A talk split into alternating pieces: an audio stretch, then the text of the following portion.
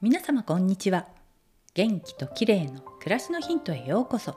今日もお越しいただきありがとうございます。今日は左右についてお届けしたいと思います。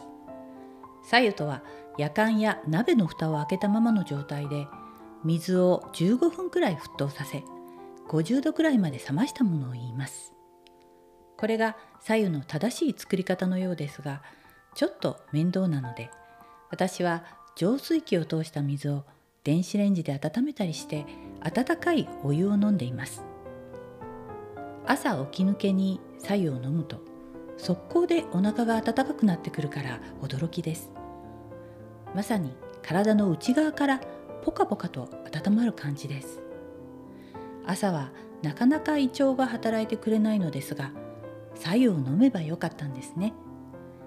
内臓が温かくなると胃腸が活発に働き代謝がアップ。免疫力も上がる。本当に良いことずくめです。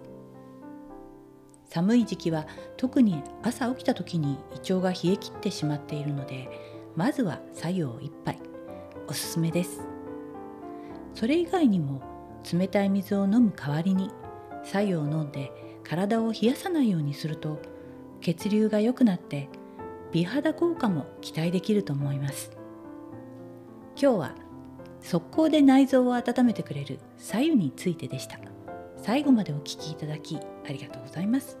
またお会いしましょう。友吉ゆき子でした。